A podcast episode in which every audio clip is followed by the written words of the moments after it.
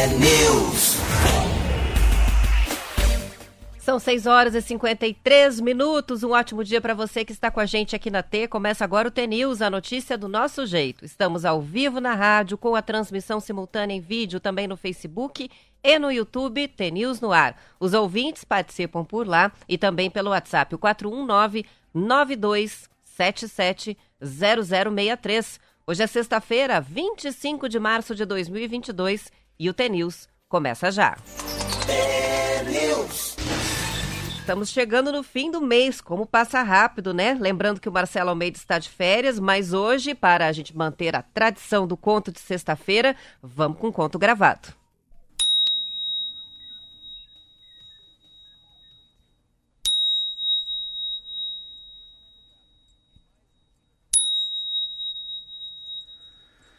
Era uma vez um homem, um homem já de uns 70 e poucos anos de idade, assim, sempre gostava muito de andar de bicicleta, é um homem solteiro já, e um senhor de idade solteiro, mas sempre teve suas coisinhas, sua vida, andando de bicicleta numa cidade, daqui a pouco ele está num sinaleiro, assim, passando, o sinal fecha, o sinal aberto para ele, passa um carro e bum, uma batida só. Ele vai para o hospital, chega no hospital, as pessoas acabam levando ele para UTI, passa um dia, dois dias, três dias, ele vai se recuperando e vai melhorando. E quando ele vai para o quarto, ele pergunta: Olha, eu estou com muita coceira na minha perna, minhas pernas estão coçando demais, a perna direita. Aí o enfermeiro fala: Olha, mas infelizmente o senhor perdeu a perna. Como perdi a perna? Como é que eu perdi a perna com 75 anos de idade? Onde que eu estava? O senhor estava andando de bicicleta, um menino sem carteira furou o semáforo o senhor está aqui há alguns dias na UTI sem perna. Aí ele vai, sai, o médico falou, oh, vou te dar alta. Só que agora você vai ter que aprender a se reabilitar sozinho. Ele vai para casa. Antes de ir para casa, ele fala com o médico: Você poderia me dar o telefone de alguma associação de enfermeiros? E o médico dá. Ele chega em casa, primeiro dia, e liga para uma, uma, enfermeira. A enfermeira chega lá, ele está sentado, só com uma perna. E a mulher fala: Tudo bem? Como é que eu estou tudo bem se eu estou sem perna? Ah, mas o senhor já é velhinho. Está de brincadeira, mas falou que está sem perna e sou velhinho, por favor, se retire daqui. E, a, e ela vai embora, a enfermeira. Passa dois dias liga para uma outra enfermeira, uma associação de enfermeira. Vem uma senhora, senta na frente dele e começa a conversar com ele. Tudo bem, tudo bem. E daí, que pena, hein? Perdeu a perna, né? Perdi a perna. Ah, e, e o senhor gosta de arrozinho, é, com salzinho, e o banhinho. O que que é inho? Eu tenho setenta e poucos anos de idade, eu tenho dignidade, me trate como um homem, não como uma criança tola. E manda embora. Liga para o médico, meu Deus do céu, cada vez que eu chamo uma enfermeira, tenho 75 anos, um acidente, perco uma perna, só vem gente aqui nhenhenhê, nhenhenhê, cheio de mimimi, e vem a terceira enfermeira. Ela entra na casa, senta, vê ele assim, e falou, o senhor tem bens? Ele olha, como assim? O senhor tem bens? O senhor tem carro, o senhor tem terreno? Tenho. Então vamos vender, né? Primeiro vamos ganhar dignidade e colocar uma perna. Primeira coisa é voltar a andar, né? O senhor sabe que senhor vai viver mais 20 anos, pelo menos. Como assim? Claro. Segundo, como é que é? Colesterol tá alto, tem triglicerídeo, é diabético, dorme bem à noite. O senhor vai me responder? Alô? O senhor não vai me responder? Eu tô falando com o senhor, a enfermeira, assim. O senhor não fala comigo? O que, que o senhor está sentindo? Ah, eu sinto que eu te amo. Esse é um livro muito lindo, que é daí por isso que é o Homem Lento a história, porque depois o filho dessa mulher constrói como fosse um carrinho de rolimã para ele andar, um carrinho que fosse um carrinho que ele pode sentar e as pessoas empurram o carrinho na rua e ele também pode mexer sozinho no carrinho e anda. É o Homem Lento, Cotzia, é prêmio Nobel da Literatura e lá vai o segundo, Mark Levy. Ah, se fosse verdade. Esse é um outro livro, um homem muito, muito, muito top assim, mora numa cidade de São Francisco, na na Califórnia, e ele faz um apartamento novo. E ele vai morar nesse apartamento. Aí ele coloca, tem uma banheira linda, ele entra, primeiro dia que ele vai dormir nesse apartamento dele, é um loft que ele fala, ele entra na banheira, liga o som, assim, uma luz baixa, começa a tocar uma música, um cara chamado Super Tramp. E ele começa a cantar, no, e daqui a pouco ele escuta alguém assobiando, assim, no fundo. Não, algum amigo meu fez alguma coisa, deve ter alguém sentado na minha sala, colocar alguma moça de programa dentro de um armário. Tem alguém nesse apartamento. Ele sai do banho, levanta, quando ele abre assim, a porta debaixo do armário da pia, tem uma mulher sentada. Ele falou: Como assim? Calma aí, calma aí, não faça nada. Sabe o que, que é? só você me vê. Como assim? Não, eu sou uma médica, trabalho aqui na UTI do Hospital de São Francisco. Ontem eu ganhei férias, eu estava trabalhando dia e noite sem parar. Peguei meu cachorrinho, pus num carro e fui fazer meu piquenique. Às 7 horas da manhã, passei ali no, bem no centro de São Francisco, no lado da loja chamada Nike Town, e o meu carro rodou numa poça de óleo, eu bati o carro, bati a cabeça e eu tô em coma lá na UTI do hospital que eu trabalho. Porém, só você me vê. E ele sai com ela na rua e as pessoas falam: Você está falando sozinho? Eu falo: Não, claro que não. Estou com uma mulher maravilhosa do meu lado. O resto fica para quem ganhar o livro. 6 horas e 59 minutos, duas historinhas com duas referências do livro aí do Marcelo Almeida, que está na Europa de férias, na semana que vem ainda vai estar tá viajando, mandando, né, participações pra gente de lá também, e depois volta com força total, renovado pro TNews aqui. Boa sexta-feira, os ouvintes já participam, o Joel de sexta-feira é dia de conto, é dia de gratidão, gratidão pela chuva, gratidão pelo fim de semana, gratidão pelos empregados da Copel que estão deixando todo mundo ligado. Verdade, Joel, e hoje ainda mais, né? Porque a gente teve situações, depois eu vou falar um pouco sobre isso, é, muitas situações de queda de energia ontem por causa da chuva. Inclusive está aqui, ó, Eduardo e Rogério da Copel indo para Cascavel, nos ouvindo, é, restabelecer a energia na região. Aí a gente traz as informações com detalhe logo mais é, com detalhes logo mais sobre os estragos da chuva ontem. Teve bastante chuva no Paraná. Participação da Renilda, ela mandou uma foto maravilhosa. A Bahia de Guaratuba amanheceu linda hoje. O Moreira mandou frase do Steve Jobs: Cada sonho que você deixa para trás é um futuro que deixa de existir. Verdade. E o João Carlos, que está curtindo em Santa Helena. Ele diz que gosta muito do programa e participa sempre aqui com a gente. Muito obrigada pelas participações e eu vou registrando ao longo da programação. Vamos de notícia. A proporção de casos prováveis da linhagem BA2 da variante Omicron, considerada mais transmissível, subiu de 3,8% em relação ao total de diagnósticos positivos para 27,2% em três semanas no Brasil. É o que aponta um levantamento do Instituto Todos pela Saúde. Mas o avanço da nova variante não mudou o quadro da pandemia no país. A taxa de positividade dos testes para a detecção do coronavírus continua em queda. O índice de positividade, que, que chegou a 60% no início do ano, agora está em 4,5%. Olha a diferença. Isso significa que em grupos de pouco mais de 20 pessoas que fazem testes moleculares para a Covid, atualmente uma apenas tem resultado positivo para a doença. No auge da pandemia da variante Omicron, em janeiro, ao menos 12 pessoas desse mesmo contingente testariam positivo. Da mesma forma, a média móvel de novos casos caiu 26% em duas semanas no país. A BA2 tem sido apontada como uma das principais responsáveis pelo avanço de casos é, de Covid em países da Europa e da Ásia. A China, inclusive, decretou lockdown por conta da alta de casos. Desde o início do levantamento, lá em dezembro do ano passado, o Instituto analisou mais de 118 mil testes de laboratório para identificar qual a variante que está circulando no país. Dados reunidos pelo Ministério da Saúde apontam que ontem o número de novas infecções pela Covid notificadas no Brasil foi de 37.690. Também foram registrados 312 óbitos. A reportagem é do Estadão. São 7 horas e 2 minutos e a Lupo, que é a maior fabricante nacional de máscaras de proteção contra a Covid, decidiu suspender a produção do acessório. A empresa avaliou que, com o fim da obrigatoriedade da proteção em muitas cidades, neste mês já, uh, isso permitiria à empresa interromper a fabricação da máscara, que tem como principais canais de venda o site e cerca de 430 franquias espalhadas pelo Brasil.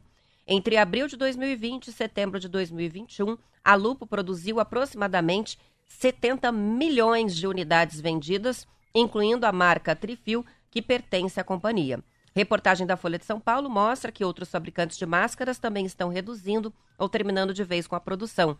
É o caso da catarinense Malve, que chegou a produzir 2 milhões de máscaras por dia no auge da pandemia. A filial da multinacional americana 3M, por sua vez, que tem fábrica em Tapetininga, São Paulo, disse à Folha que reajustou a produção da máscara PFF2 perante o recuo de 25% da demanda no Brasil. São sete horas e três minutos. A Comissão de Educação e Cultura do Senado aprovou ontem os requerimentos eh, de convite apresentados pelos senadores Jean Paul Prates, do PT, e Randolfo Rodrigues, do Rede, para que o ministro da Educação, Milton Ribeiro, dê explicações sobre o gabinete paralelo de pastores que está instalado no Ministério da Educação.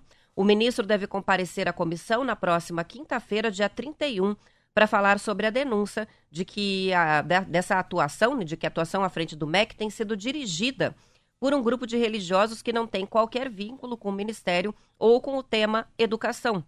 Capitaneado pelos pastores Gilmar Silva dos Santos e Arilton Moura, esse gabinete paralelo age para facilitar a liberação de recursos, permitir o acesso de outras pessoas ao ministro e interferir na gestão da pasta. De acordo com prefeitos que foram procurados pelos pastores, Moura cobrou propina em dinheiro e em ouro para pagar por esse trabalho. Ele também atrelou o serviço à compra de bíblias para as prefeituras, pelas prefeituras, né, numa publicação específica editada por uma gráfica que pertence ao pastor Gilmar Santos.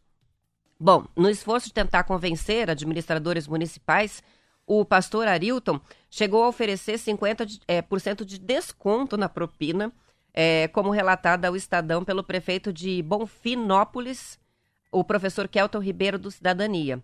Segundo o Estadão, o ministro Milton Ribeiro procurou os presidentes da Câmara, Arthur Lira, e do Senado, Rodrigo Pacheco, além de outros parlamentares ligados à educação, porque quer dar explicações e diminuir a pressão contra a permanência dele no carro, do cargo, né, se antecipando a uma convocação do Congresso.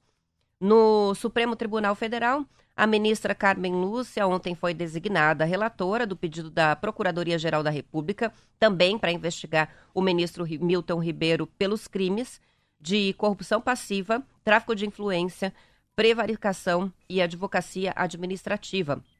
O PGR Augusto Aras também pediu o envio dos autos à Polícia Federal para análise das circunstâncias da produção do áudio em que Ribeiro admite que prioriza o atendimento a prefeitos que chegam ao Ministério da Educação por meio desses pastores que integram o esquema de aparelhamento da pasta. Além disso, Aras quer que o órgão e que a Controladoria Geral da União esclareçam o cronograma de liberação das verbas do Fundo Nacional de Desenvolvimento da Educação e os critérios adotados para os repasses.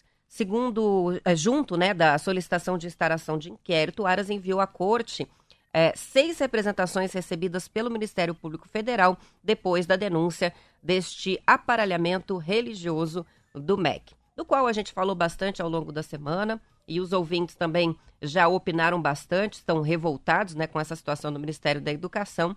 Agora, portanto, esses dois desenrolares, né? O depoimento no Senado já marcado para quinta-feira da próxima semana. A gente traz aqui é, as informações na sequência. E também a investigação ah, do Supremo Tribunal Federal, a apuração do caso do Supremo a pedido do próprio Procurador-Geral da República.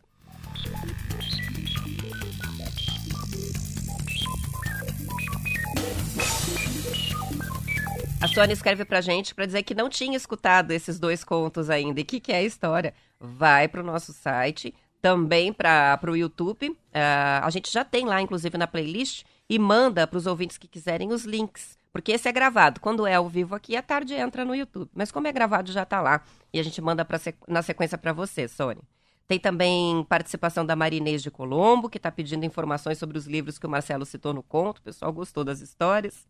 Tem participação que chega da Maria Lúcia. Ótimo dia hoje. Tomar chimarrão, comer bolinho de chuva. Tá com essa cara mesmo. E tem o Anderson mandando foto aqui de Arapoti, do amanhecer em Arapoti, estado do Paraná, acompanhando a transmissão por lá.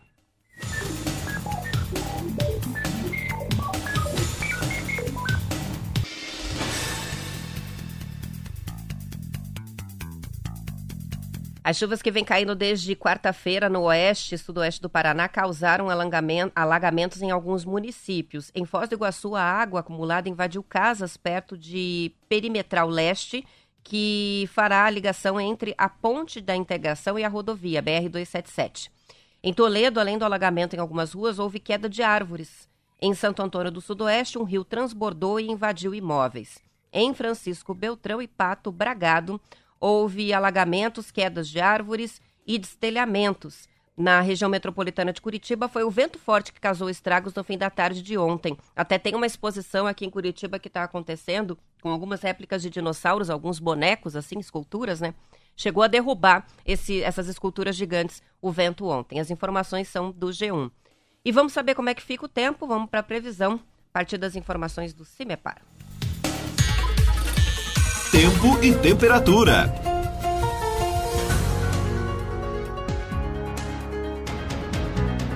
O tempo segue instável em todas as regiões do estado hoje. Nas regiões oeste, noroeste, divisa com Mato Grosso do Sul e fronteira com o Paraguai, áreas de instabilidade atuam com muitas descargas elétricas. Então, tem previsão de chuva, pancadas de chuvas para hoje também.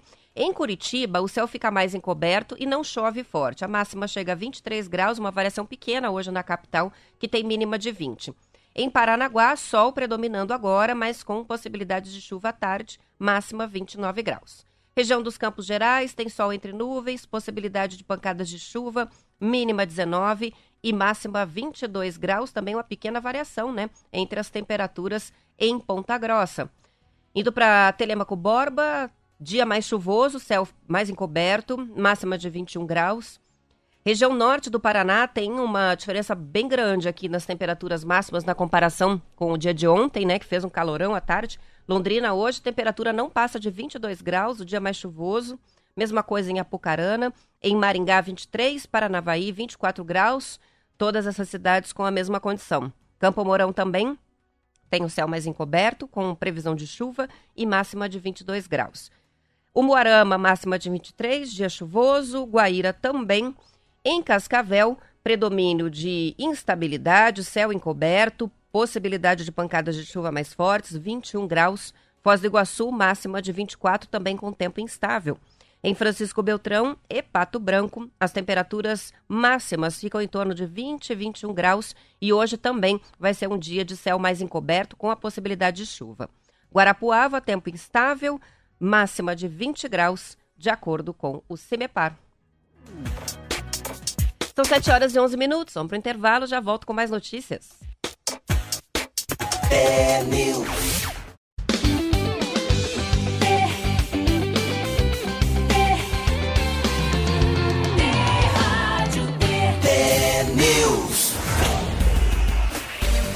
São 7 horas e 14 minutos. O Toninho de Campo Mourão escreve para a gente dizendo: Olha, será que com tanta chuva no centro do Brasil, agora no sul, né, ainda continua a bandeira vermelha na energia? É uma questão a ser colocada, sim. Curitiba, por exemplo, nessa semana teve é, mais reservatórios que atingiram 100% é, da capacidade, e o que é um, um fato é, que a gente não vê acontecer há muito tempo né, com a estiagem aqui. O Adair de Campo Mourão está na estrada, ouvindo a rádio, mandou foto. Vão participando e eu vou registrando. Olha só, a última partida como mandante do Brasil nas eliminatórias sul-americanas terminou com goleada por 4 a 0 sobre o Chile no Maracanã ontem. Os gols foram marcados por Neymar, o Vini Júnior, que é formado no Flamengo, o Felipe Coutinho, cria do Vasco, e o Richardson, que estourou no Fluminense antes de ir para a Inglaterra. Foi a vitória de número 50 do Brasil em 62 partidas como mandante nas eliminatórias. A seleção já estava classificada. Ontem também, pela segunda edição consecutiva, pela segunda vez né, consecutiva, a Itália, que é tetracampeã mundial, ficou fora da Copa do Mundo. Jogando em casa, em Palermo, a seleção italiana perdeu por 1 a 0 e foi eliminada pela Macedônia do Norte no primeiro jogo de repescagem das eliminatórias para o Mundial. Inacreditável, né? A Copa do Mundo de 2022 já tem 19 dos 32 participantes conhecidos. O Mundial vai ser no Catar entre 21 de novembro e 18 de dezembro do ano que vem. Quem que já está classificado? Alemanha, o Brasil, né? Alemanha, a Dinamarca, a França, a Bélgica, a Croácia, a Espanha, Sérvia, Inglaterra, Suíça, Holanda, Argentina, Irã, Coreia do Sul, Japão, Arábia Saudita, além do Equador e Uruguai, que se garantiram, é, garantiram as suas vagas ontem. Mas foi interessante, né? O que deve ter de gente que procurou onde fica a Macedônia do Norte, que iluminou a Itália, né? Interessante. São 7 horas e 16 minutos. Ainda no futebol, o Operário empatou com o Maringá 1 a 1 no Germano Krieger ontem. O jogo de volta da semifinal do Campeonato de Parana... Paranaense vai acontecer no próximo domingo, às seis da tarde, no Willie Davis, em Maringá. Quem passar vai pegar o vencedor de Coritiba e Atlético. Também no domingo, às quatro da tarde, Coritiba e Atlético jogam a partida decisiva da semifinal do Campeonato Paranaense. O Coxa venceu a primeira por 2 a 1 na Arena. O jogo de volta é no Couto Pereira, o estádio do Curitiba. O Atlético está com nove jogadores em tratamento no departamento médico, segundo reportagem do Bem Paraná. A lista tem o meio-campista Léo Cittadini, o centroavante Matheus Babi, os pontas Reinaldo, Pedro Rocha e Julimar, os zagueiros Lucas Fasson e Thiago Heleno e os volantes Eric e Matheus Fernandes. Depois do último Atletiba, na quarta-feira, os novos casos são Mate... o Matheus Fernandes, com lesão muscular na coxa, e o Thiago Heleno, com provável contusão no ombro. Muita gente machucada aí no Atlético Paranaense.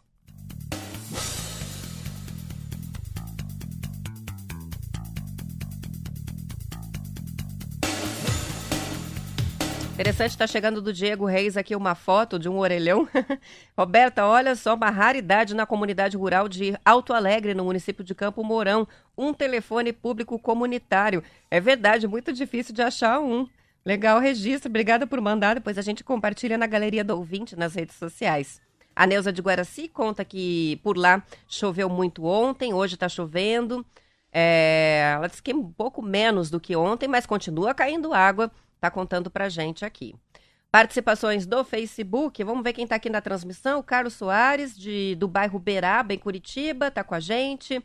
A Umbelina, chuvinha gostosa em Campo Mourão, bom para dormir, sem dúvida. O final de semana vai ser preguiçoso. O Emerson Ramos de Cascavel também está com a gente aqui. A Sueli, hoje sem chuva em Itapema. Elias, que é de Arapoti, também marcando presença. O Altair, está é, tá participando também, o Rodrigo Cunha, o Gabriel Roque, que todos os dias escreve para a gente pela transmissão do Face, o Júlio Presser, muita gente ligada e participando pelo chat. Tá o Marcos Teles também chegando agora e mandando um bom dia para todo mundo. Foi lançada ontem uma nova funcionalidade do aplicativo da carteira digital de trânsito que permite a assinatura digital da autorização para a transferência de propriedade de veículos. Isso pelo vendedor e comprador, que faz ali pelo sistema a comunicação automática de venda. A venda digital foi desenvolvida pelo Ministério da Infraestrutura e também o Ministério da Economia, em parceria com o SERPRO, que é a empresa de tecnologia da informação do governo federal. O aplicativo da carteira digital de trânsito está disponível na, no, na Apple Store e também Google Play e permite fazer a transação comercial sem precisar reconhecer firma ou assinar o contrato em papel. A venda digital já está funcionando em alguns estados: Acre, Ceará, Mato Grosso do Sul, Rio Grande do Sul, Pernambuco e Paraná, que foi um dos primeiros estados a fazer implantação no Detran. É, a facilidade já está disponível para proprietários, futuros proprietários de veículos, com documentos emitidos a partir do dia 4 de janeiro de 2021, que é a data em que o antigo documento único de transferência, o DUT, foi substituído por esse, que é uma versão digital e se chama ATPVI. Na transação, comprador e vendedor fazem a comunicação da venda e assinam a autorização para transferência de propriedade usando só o aplicativo. A transação é segura, exige o login com conta prata ou ouro na plataforma gov.br, que oferecem mais segurança ao usuário, além da biometria facial para assinatura digital. Depois de fazer a venda digital, o proprietário precisa ir até o departamento de trânsito local, mas só para fazer a vistoria no veículo e aí efetivar a transferência. Uma facilidade interessante. Quem quiser link, manda mensagem que eu mando o link para baixar esse aplicativo para fazer a, a compra e venda digital de carros. O assunto agora é o Oscar 2022. O bate-papo do Oscar com críticos paranaenses está chegando à décima edição no fim de semana. Como é tradição, os críticos de cinema aqui do estado vão se reunir para falar dos filmes indicados e também comentar a premiação. Em 2022, a pandemia impediu a realização da festa de comemoração dos 10 anos da conversa, que estava prevista, né? Mas o grupo vai fazer a transmissão em vídeo ao vivo pelo site do Cine Passeio. Entre os participantes está o jornalista Marden Machado, que é cinéfilo, autor do blog Cinemarden. E ele mandou para gente uma, uma gravação aqui falando e comentando esse evento. Para ele, Algumas categorias do Oscar, inclusive, já estão definidas. Vamos ouvir o Marden. Esta será a décima edição desse bate-papo, que começou lá em 2013, promovido pelo Abonico, tendo sempre a presença, a participação do Flávio Jaime, minha, do Paulo Camargo, do Tom Lisboa e nas últimas edições também da Janaína Monteiro. É sempre muito bom, muito prazeroso conversar com os amigos sobre a premiação, fazer as nossas apostas, dar os nossos chutes e analisar o cenário da premiação a cada ano desses. Este ano em particular, certas categorias já estão meio que definidas, muitas das categorias técnicas e também as categorias de atuação. Seguramente não teremos muitas surpresas. A surpresa maior seguramente ocorrerá na categoria principal, categoria de melhor filme. Tá tudo meio embolado esse ano. Há quem aposte em Ataque dos Cães, há quem aposte em No Ritmo do Coração. Tem alguns outros filmes como Amor Sublime Amor correndo por fora.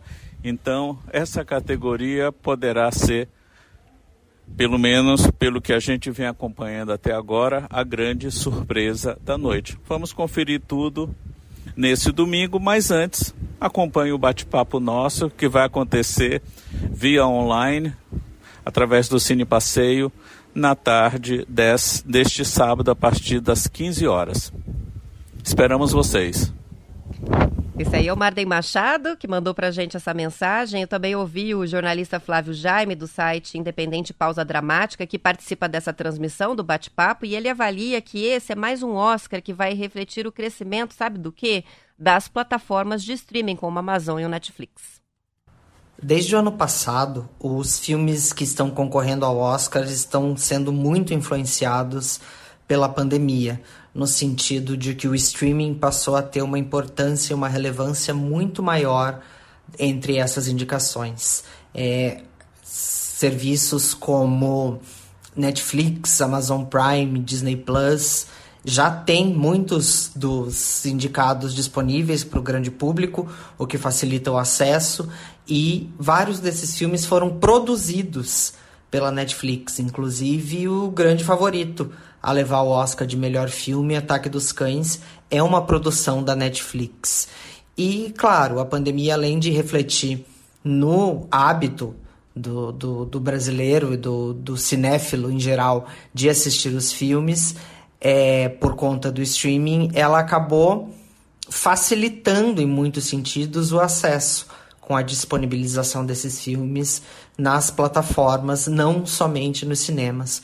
Alguns anos atrás, para ver muitos desses filmes, a gente dependia deles entrarem em circuito e muitos dos menores filmes acabavam nem estreando em muitas cidades. Hoje em dia, a gente tem praticamente todos eles já disponíveis nas grandes plataformas para qualquer um conseguir assistir. E essa, essa mudança acabou se refletindo também dentro da academia, com as novas regras de diversidade. Hoje a gente tem uma gama de filmes muito mais diversos, falando de muito mais assuntos, retratando outras culturas, é, com uma representatividade muito maior, seja de negros, seja da comunidade LGBT, e esse ano a gente tem até um filme de uma família surda, entre outros, que é outro dos favoritos da noite. Então, é, a gente tem muitas mudanças que foram trazidas para a premiação do Oscar, tanto pelas mudanças nos hábitos sociais, quanto culturais, quanto mesmo mudanças que precisaram ser impostas por novas regras da academia para que passassem a valer e passassem a abranger um número muito maior de grupos de pessoas representadas nos filmes que concorrem e vencem o Oscar todo ano. Legal, essa é a análise do Flávio Jaime, que participa então dessa conversa amanhã, sábado, véspera da premiação do Oscar 2022, no site do Cine Passeio, a partir das três horas da tarde. Quem quiser participar, é, manda mensagem para gente aqui, que eu encaminho o link para fazer a inscrição e aí acompanhar essa conversa. É legal entender e ouvir os, os críticos de cinema a respeito né, dos filmes é, que estão indicados e depois acompanhar a premiação e o resultado do Oscar para quem é louco por cinema. Bem legal. São 7 horas e 26 minutos. O Conselho Nacional de Política Fazendária, o CONFAS, fixou em um real a alíquota de ICMS para o óleo diesel S10, que é o mais usado no Brasil. A decisão dos secretários estaduais de Fazenda atende determinação de uma lei aprovada pelo Congresso e já sancionada pelo presidente Jair Bolsonaro. A regra mudou o modelo da cobrança do tributo, que deixa de ser um percentual sobre o custo final na bomba para ser esse valor fixo sobre o litro do diesel. A medida vale a partir de 1 de julho. No caso do diesel, se um valor fixo não fosse definido em um conselho, é, em consenso né, pelos estados, seria adotada a média de preços dos últimos cinco anos. Mas essa medida resultaria em uma perda de até 30% na arrecadação aos cofres dos governadores. O valor de 1,006 é superior ao equivalente em porcentagem cobrado atualmente pela maioria dos estados. Para evitar aumentos generalizados, os governadores decidiram criar um incentivo fiscal, que é uma espécie de desconto, que fará com que o aumento não recaia sobre o consumidor final. A decisão do CONFAS contém um anexo, é, um subsídio de ajuste de equalização que deve garantir esses descontos no valor fixo para manter o mesmo nível de arrecadação a partir do parâmetro de congelamento de novembro. Além da fixação para o diesel, o Confas, é, o prorrogou por 90 dias até 30 de junho o congelamento do ICMS da gasolina, do etanol e do gás de cozinha. Segundo o presidente do Comitê Nacional de Secretários de Fazenda dos Estados, Décio Padilha, durante esse prazo, os estados devem estudar os valores que vão ser fixados para os três combustíveis, ele disse que a norma vai provocar uma perda de arrecadação que vai chegar a 30 bilhões de reais para os estados. E os estados, por isso, estudam recorrer ao judiciário para declarar inconstitucional essa norma. A reportagem é do Estadão.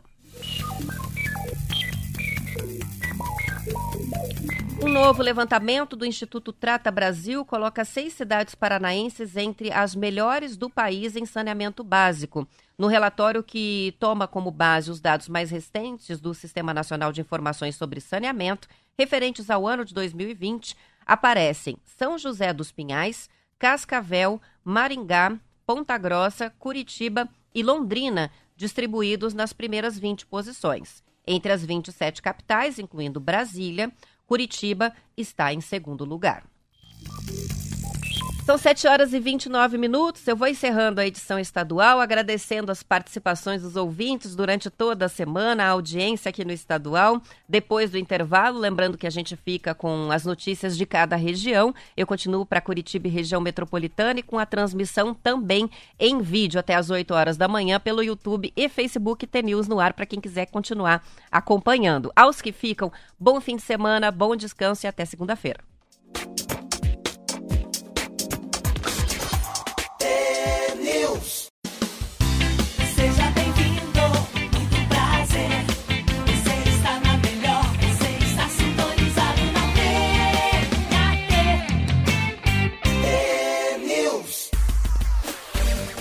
São 7 horas e 31 minutos. A alta nos preços dos combustíveis está fazendo o brasileiro repensar o uso do carro. Uma reportagem da Folha de São Paulo mostra como parte da população decidiu deixar o automóvel parado na garagem por mais tempo desde meados do ano passado. Os primeiros cortes foram feitos nas viagens longas de lazer, que passaram a ser feitas mais espaçadamente. Visitas a familiares que moram em cidades próximas também são feitas com menos frequência. Na tentativa de economizar a migração para o transporte público, bicicleta ou até skate, quando possível, também é uma opção que passou a fazer parte da rotina. Agora, o automóvel só é retirado de casa em situações de maior necessidade, como saídas para compras no supermercado ou na feira. A reportagem ouviu pessoas que deixaram de ir trabalhar de carro e outras que estão pesquisando um meio de transporte mais econômico, como a bicicleta ou a moto. Mas como a mudança exige adaptação, não é feita de uma hora para outra. Aí eu pergunto para os ouvintes: na vida de vocês, como é que vocês estão se adaptando às altas nos combustíveis e estão adotando outros meios de transporte ou uma mudança na rotina para fazer economia de combustível? Manda para cá a participação e eu vou registrando. São 7 horas e 33 minutos e está completando 50 anos que uma técnica de plantio que foi adotada no Brasil e revolucionou a agricultura do Paraná, que sofria grandes perdas por causa da erosão do, do solo. Ah, o plantio direto foi adotado inicialmente por agricultores do Paraná, como lembra uma reportagem da revista Globo Rural, que cita os pioneiros Frank Dijkstra, de Carambeí, Herbert Bartz, de Rolândia, o famoso Manuel Henrique Pereira, o Nonô Pereira, que plantava no município de Palmeira, além de Oswaldo Minami, de Sertanópolis. Eles foram os primeiros a testar o plantio direto nas propriedades. São descritos pela reportagem como ali o, o Dijkstra, o Bartz e o Nonô, são descritos pela reportagem como um trio empolgado e que não via obstáculos para divulgar essa técnica e fazer o convencimento aos outros para que adotassem também. No plantio direto, o agricultor planta sobre a palhada deixada pela lavoura anterior, sem revirar o solo com arados e grades. A prática evita pelo menos duas operações com tratores, ganha tempo e economiza em torno de 60% de combustível. A palhada evita a erosão, armazena água e permite também a formação de matéria orgânica no solo. A cobertura do solo aumenta a fixação de carbono e reduz a emissão de gases do efeito estufa. Pesquisa feita no Paraná mostrou que em uma área desprotegida, a chuva carrega para os rios, em média, 144 toneladas de terra por ano. Dados de Itaipu Nacional apontam que o uso do plantio direto pelos agricultores no oeste do Paraná já evitou que 54 milhões de toneladas de terra por ano chegassem ao reservatório da usina. Veja que interessante, né? Desenvolvida aqui no Paraná a técnica 50 anos atrás e como mudou e tem cada vez, é, cada vez mais sido adotada pelos agricultores de todo o país é, por conta dos inúmeros benefícios aí dessa técnica, que é uma técnica que surgiu no Paraná.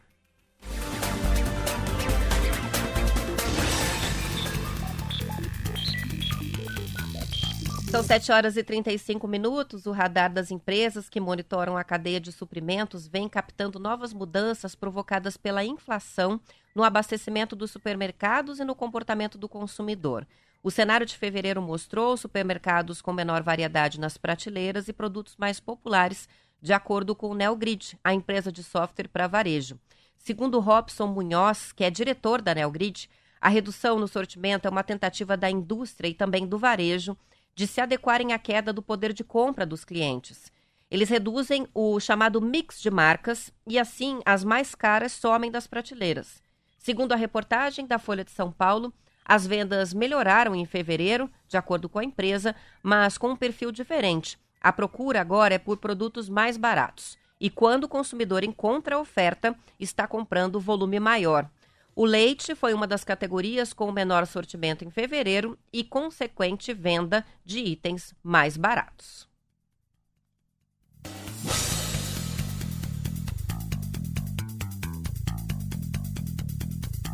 Ontem, em uma reunião da Comissão Intergestores Bipartite do Paraná, é, que reúne os gestores da Secretaria de Estado da Saúde e também das secretarias municipais de saúde, foi aprovado o início da vacinação da quarta dose de reforço contra a Covid-19 nos idosos acima de 80 anos no estado. A decisão segue uma recomendação do Ministério da Saúde, que a gente até mencionou aqui durante a semana, né? Ah, saiu na última quarta-feira.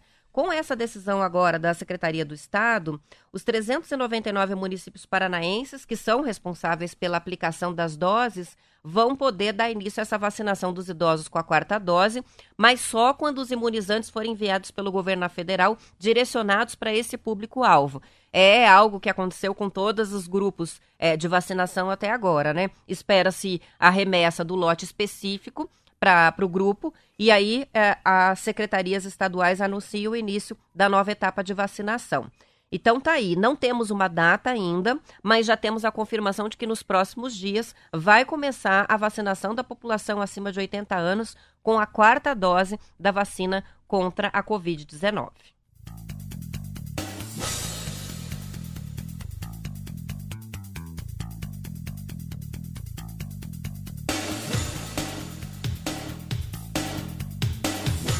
A Polícia Científica do Paraná, por meio do projeto Black Log, fez o processamento completo de mais de 2 mil vestígios, amostras de DNA relacionados a casos de violência sexual, isso no Laboratório de Genética Molecular Forense. O desempenho é resultado do trabalho em 2021, que significa que a meta de processar essa quantidade foi alcançada antes do prazo proposto pelo governo federal. Criado pelo Comitê Gestor do Banco de Perfis Genéticos da Secretaria Nacional de Segurança Pública, esse Black Log foi lançado para todos os estados vinculados à Rede Nacional de Bancos de Perfis Genéticos e tem a finalidade de identificar autores de crimes sexuais não solucionados, também de confirmar a identidade de criminosos já identificados, excluir suspeitos injustamente acusados, além de conectar casos distintos com a mesma autoria, que são os crimes seriais, como se chama, né? O projeto tem o objetivo de processar mais de 150 mil amostras biológicas de crimes sexuais que aguardavam análise nas perícias. Para quê? Para acelerar a elucidação de crimes que aconteceram entre 2010 e 2017. O Paraná se comprometeu com o processamento de 2 mil vestígios.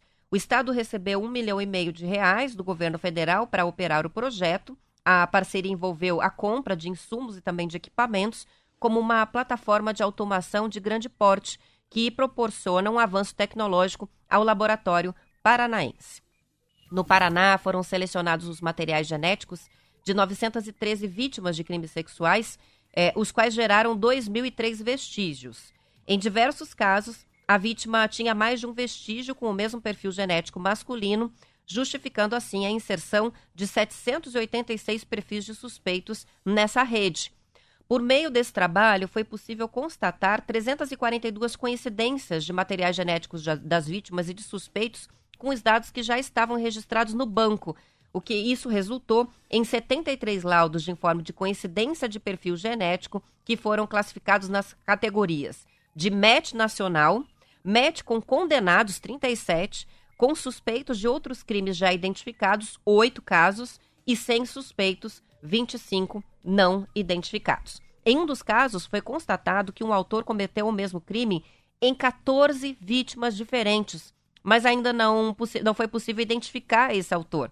Diante do resultado, foi criada uma força-tarefa entre Polícia Científica e Polícia Civil para dar seguimento às investigações de forma coordenada. Então, eles têm o DNA do suspeito, mas não sabem ainda a identidade dele e muitas vezes é isso que acontece, mas aí cada vez que acontece alguma situação suspeita ou outro crime sexual parecido com é, os que são investigados, eles fazem e confrontam ali é, a, a, os genes, né, o DNA, e podem é, confirmar a identidade desse suspeito. Interessante o uso da tecnologia é, nas investigações, especialmente dos crimes sexuais.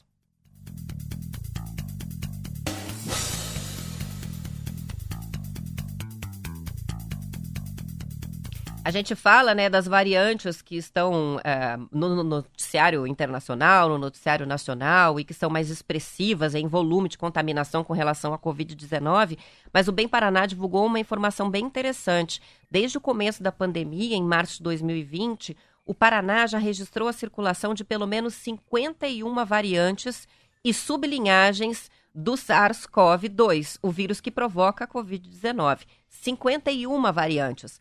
Essas cepas tiveram a presença no estado confirmada depois do envio de testes RT-PCR positivos dos pacientes paranaenses para sequenciamento genômico na Fundação Oswaldo Cruz, a Fiocruz, e outros laboratórios, como Fundação Ezequiel Dias, ah, num trabalho sob orientação da Rede Genômica Fiocruz e do Ministério da Saúde. Segundo informações da Secretaria de Saúde do Paraná, o LACEN, que é o Laboratório Central do Estado, envia quinzenalmente amostras para investigação e monitoramento das cepas circulantes no Estado. A seleção é feita de forma aleatória e cumpre critérios técnicos e epidemiológicos, ou seja, refletem um corte de um cenário e servem de balizador da pesquisa e também informação. O Bem Paraná fez um levantamento a partir de dados inseridos na plataforma internacional de dados genômicos e disponibilizados é, no dashboard de vigilância genômica do vírus no Brasil, da Covid. E assim descobriu que há esse total de 51 sublinhagens ou variantes em circulação ou que já circularam no Paraná desde o início da pandemia. Ah, isso com dados até janeiro, que é o mês mais recente de informações divulgadas nesse banco. Dentre essas variantes, um total de 32 são consideradas variantes de interesse, VOI, ou variantes de preocupação, VOC. E outras 19 são classificadas como não VOC nem VOI. Uma variante do SARS-CoV-2 é considerada de preocupação quando se verifica uma ou mais das seguintes alterações: aumento da transmissibilidade ou uma alteração prejudicial na epidemiologia da Covid, aumento da virulência ou mudança na apresentação clínica da doença, a diminuição da eficácia né, das medidas sociais, máscara, álcool gel de saúde pública ou de diagnósticos, uso da máscara, né, vacinas e terapias disponíveis. Já a variante de interesse é aquela que, no seu genoma, tem mutações que mudam o fenótipo do vírus é, e se tiver sido identificada como causadora de transmissão comunitária de múltiplo, múltiplos casos de Covid ou se tiver sido detectada em vários países.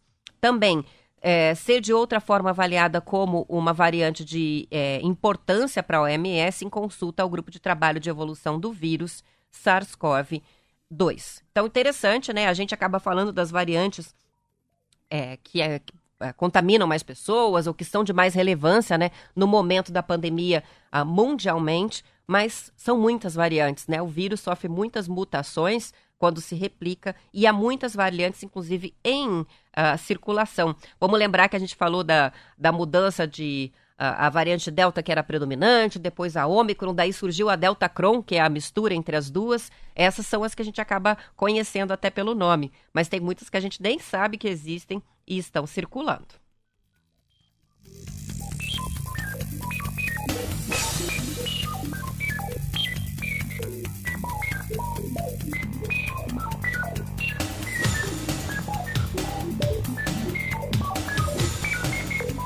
Ontem saiu pesquisa eleitoral, né? Datafolha. O ex-presidente Luiz Inácio Lula da Silva está liderando as intenções de votos para a disputa pela presidência da República no primeiro turno, 43% das intenções, segundo o Datafolha.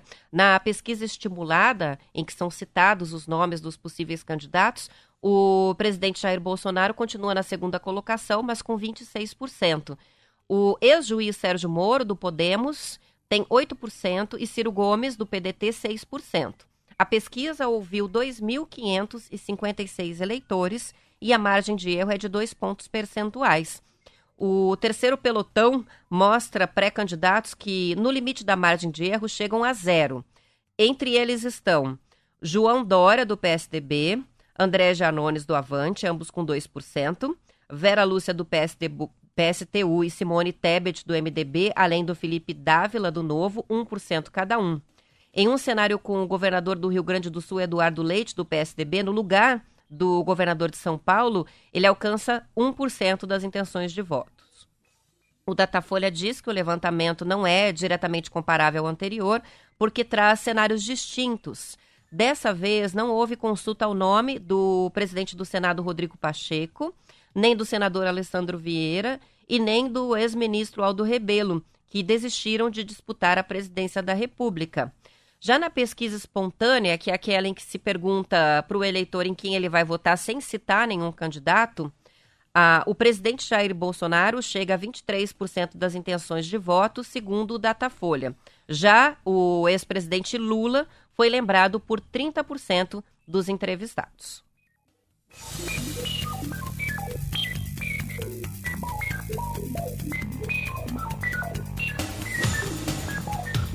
7 horas e 47 minutos. Vou fazer um rápido intervalo, já volto com mais notícias. É News.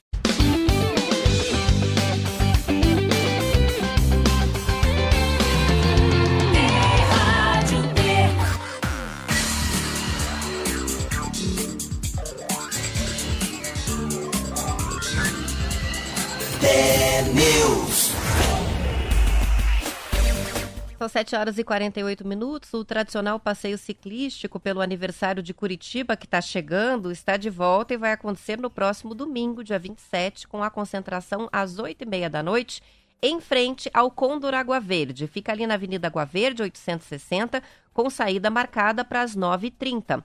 Não é preciso fazer inscrição, é só chegar no local e participar.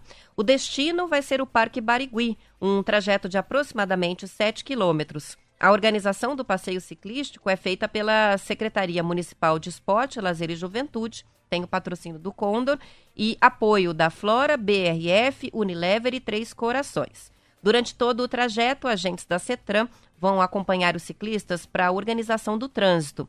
A saída vai ser feita pela rua Bento Viana, passando pela Getúlio Vargas, Brigadeiro Franco, Padre Agostinho e Cândido Hatman. A realização do passeio ciclístico de aniversário de Curitiba é possível por conta do, das melhoras dos índices da pandemia e aumento de pessoas vacinadas na cidade. É, quem quiser mais informações sobre o evento, pode mandar mensagem que a gente envia o link pelo WhatsApp aqui. Ah, mas lembrando que não precisa né, fazer a inscrição é, e sim comparecer lá no local da concentração às 8h30 da manhã para participar.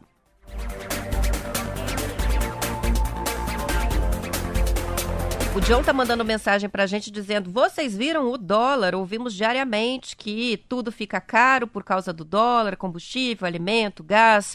E agora que o dólar vem baixando, uh, e devido ao Brasil ter se tornado atraente a investimentos, nada de cair os preços, ele está comentando, né? Vou até pegar aqui no Estadão, ah, o texto diz o seguinte: a moeda norte-americana tem surpreendido o mercado ao registrar sucessivas quedas nos primeiros três meses do ano. Quinta-feira o dólar ah, chegou, ah, fechou em 4,83, queda de 0,25%, o menor valor desde março de 2020 e o sétimo dia seguido de baixas. Um levantamento feito pela Economática, a pedido do investidor, mostra que o dólar, que representa o preço, o PITAX, né, que representa o preço médio calculado pelo Banco Central, está acumulando uma depreciação de 13,87% no ano. A realidade é bem diferente do primeiro trimestre do ano passado, quando a moeda estrangeira acumulava um ganho de 9,6%. Vamos ver que efeito isso vai ter né, nos preços para gente aqui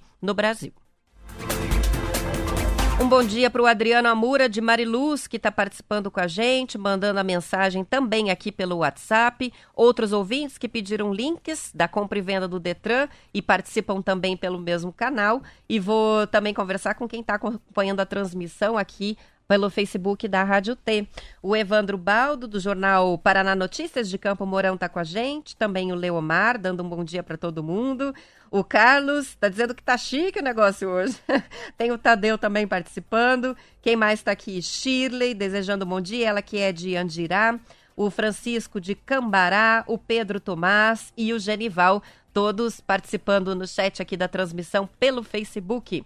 No YouTube a gente tem o Donizete de Terra Roxa, contando que por lá tem muita chuva. Ah, o Danilo está dizendo que encheu o pneu da bicicleta e que sempre possível agora está usando a bike para economizar combustível. Também chega a participação do José do Nascimento Júnior, ele é de Colombo, na região metropolitana de Curitiba, acompanhando a transmissão no YouTube também a Elza, o Geraldo, que tem, está contando que tem muita chuva também em Colorado, todos participando pelo YouTube, transmissão do TNews Ar. Lembrando que ali no canal do YouTube, para quem gosta dos contos, do Almatê, a gente tem várias playlists, inclusive com as entrevistas também, para vocês assistirem novamente em vídeo e podem com o link compartilhar com a família e com os amigos. Então vão para lá, faz inscrição, dá o like, faz inscrição no canal do YouTube TNews no Ar e acompanha também a transmissão em vídeo com a gente.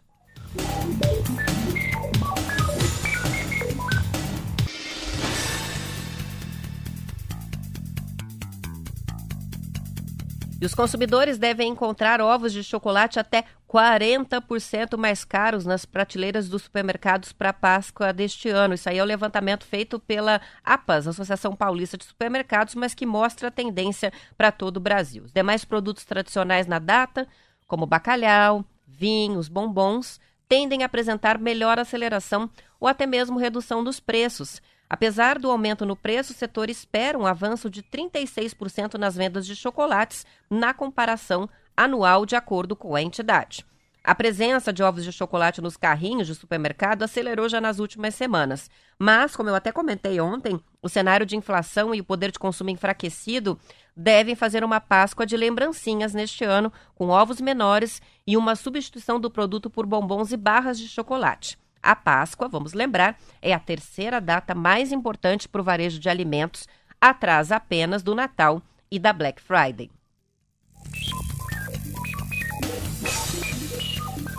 São 7 horas e 54 minutos. Notícia que está aqui uh, no Vozes, coluna Vozes, do jornalista Roger Pereira, da Gazeta do Povo. Os prefeitos das principais cidades brasileiras vão a Brasília na primeira semana de abril para pressionar a Câmara dos Deputados a aprovar o projeto de lei do Senado que transfere para a União a responsabilidade pelo custo da gratuidade de tarifa de transporte coletivo para os idosos. A decisão foi articulada por mais de 60 governantes municipais durante a plenária da reunião geral da Frente Nacional dos Prefeitos, que aconteceu ontem em Curitiba. Uh, tramitando em regime de urgência na Câmara, o projeto é uma alternativa de custeio à gratuidade oferecida aos idosos com mais de 65 anos e visto como essencial para que os municípios não tenham que aumentar ainda mais a tarifa do transporte coletivo. Diz a coluna, segundo o prefeito de Porto Alegre, Sebastião Melo, do MDB, que assumiu a vice-presidência de mobilidade urbana da entidade, o projeto é uma alternativa de socorro imediato para o sistema, cujo financiamento tem sido colocado à prova desde o começo da pandemia, com as frotas regulares atendendo a um número reduzido de passageiros.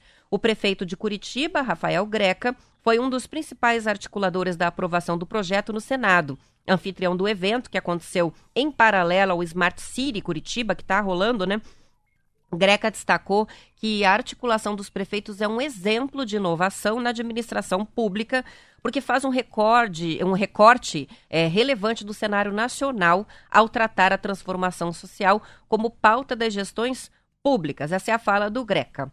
A plenária dos prefeitos de Curitiba também foi marcada por contestações a proposta de reforma tributária que está tramitando no Senado. Enquanto a reforma prioriza os pequenos municípios, ao retirar a autonomia municipal na gestão do ISS, que é o Imposto sobre Serviços, o secretário executivo da Frente de Prefeitos, Gilberto Perry, apresentou um levantamento que mostra que 35% da população vive em cidades com mais de 500 mil habitantes e outros 25% em cidades entre 100 mil e 500 mil habitantes. E aí ele diz o seguinte: a população está indo numa direção e a reforma aponta em direção contrária, no melhor financiamento para as pequenas cidades e não para as grandes. Seria razoável que o dinheiro fosse para onde as pessoas estão indo, e elas estão indo às médias e grandes cidades. Também participou do encontro o senador paranaense Oriovisto Guimarães, que afirmou que a PEC da reforma é um salto no escuro sem paraquedas. Ele diz assim: não dá para entender e não dá para prever adiantando que vai votar contra a proposta. Ele disse que se há algum problema com impostos no Brasil, está basicamente no governo federal e nos estaduais. Os tributos mais simples são os municipais, que são o ISS, que eu citei, o IPTU e o ITBI.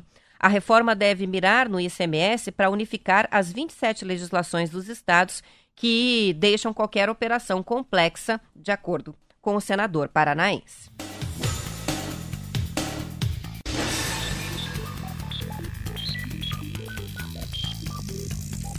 A Fundação Cultural de Curitiba está abrindo hoje a quarta edição da mostra Traços Curitibanos, organizada pela Gibiteca. O evento reúne trabalhos de cerca de 150 artistas gráficos da cidade em uma grande exposição no Complexo Cultural do Solar do Barão.